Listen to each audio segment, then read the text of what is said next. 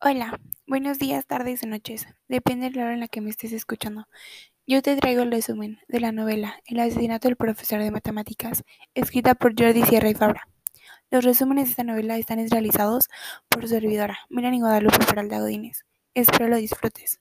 Capítulo 12. Pensaron que lo más viable era que se encontrara en el buzón del profesor, y así pasó. En el sobre venía escrito lo siguiente. Problema 4. Un hombre tiene 70 años y su hijo 20. ¿Cuántos años habrá de transcurrir para que el padre triplique la edad del hijo? Pista para dar con el sobre.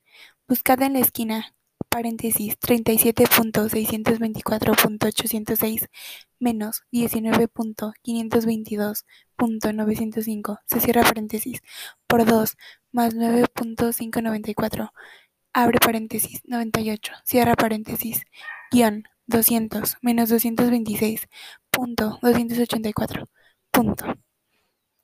Lo resolvieron y les pareció muy fácil, por lo que volvieron a leerlo, para ver si traía alguna trampa, pero no, por lo que siguieron, con las ecuaciones y también con el problema que lo llevó al siguiente sobre. El resultado del problema fue 2.005. Comenzaron a buscar qué podía coincidir y lograron llegar a la conclusión de que era la placa de un coche, Así comenzaron a buscar el carro del profesor, y lo encontraron.